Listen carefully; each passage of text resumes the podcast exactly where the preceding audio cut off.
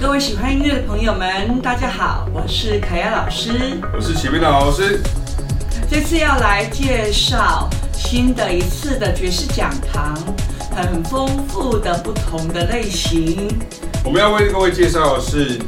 不同的爵士乐的影响的音乐。你说它包含了什么呢？它包含了电影音乐，包含了日本的动漫配乐，包含了好莱坞、迪士尼的配乐，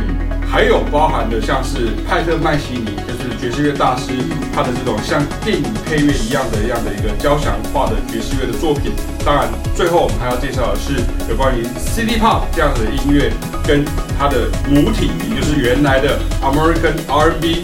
Soul 的这个音乐的影响。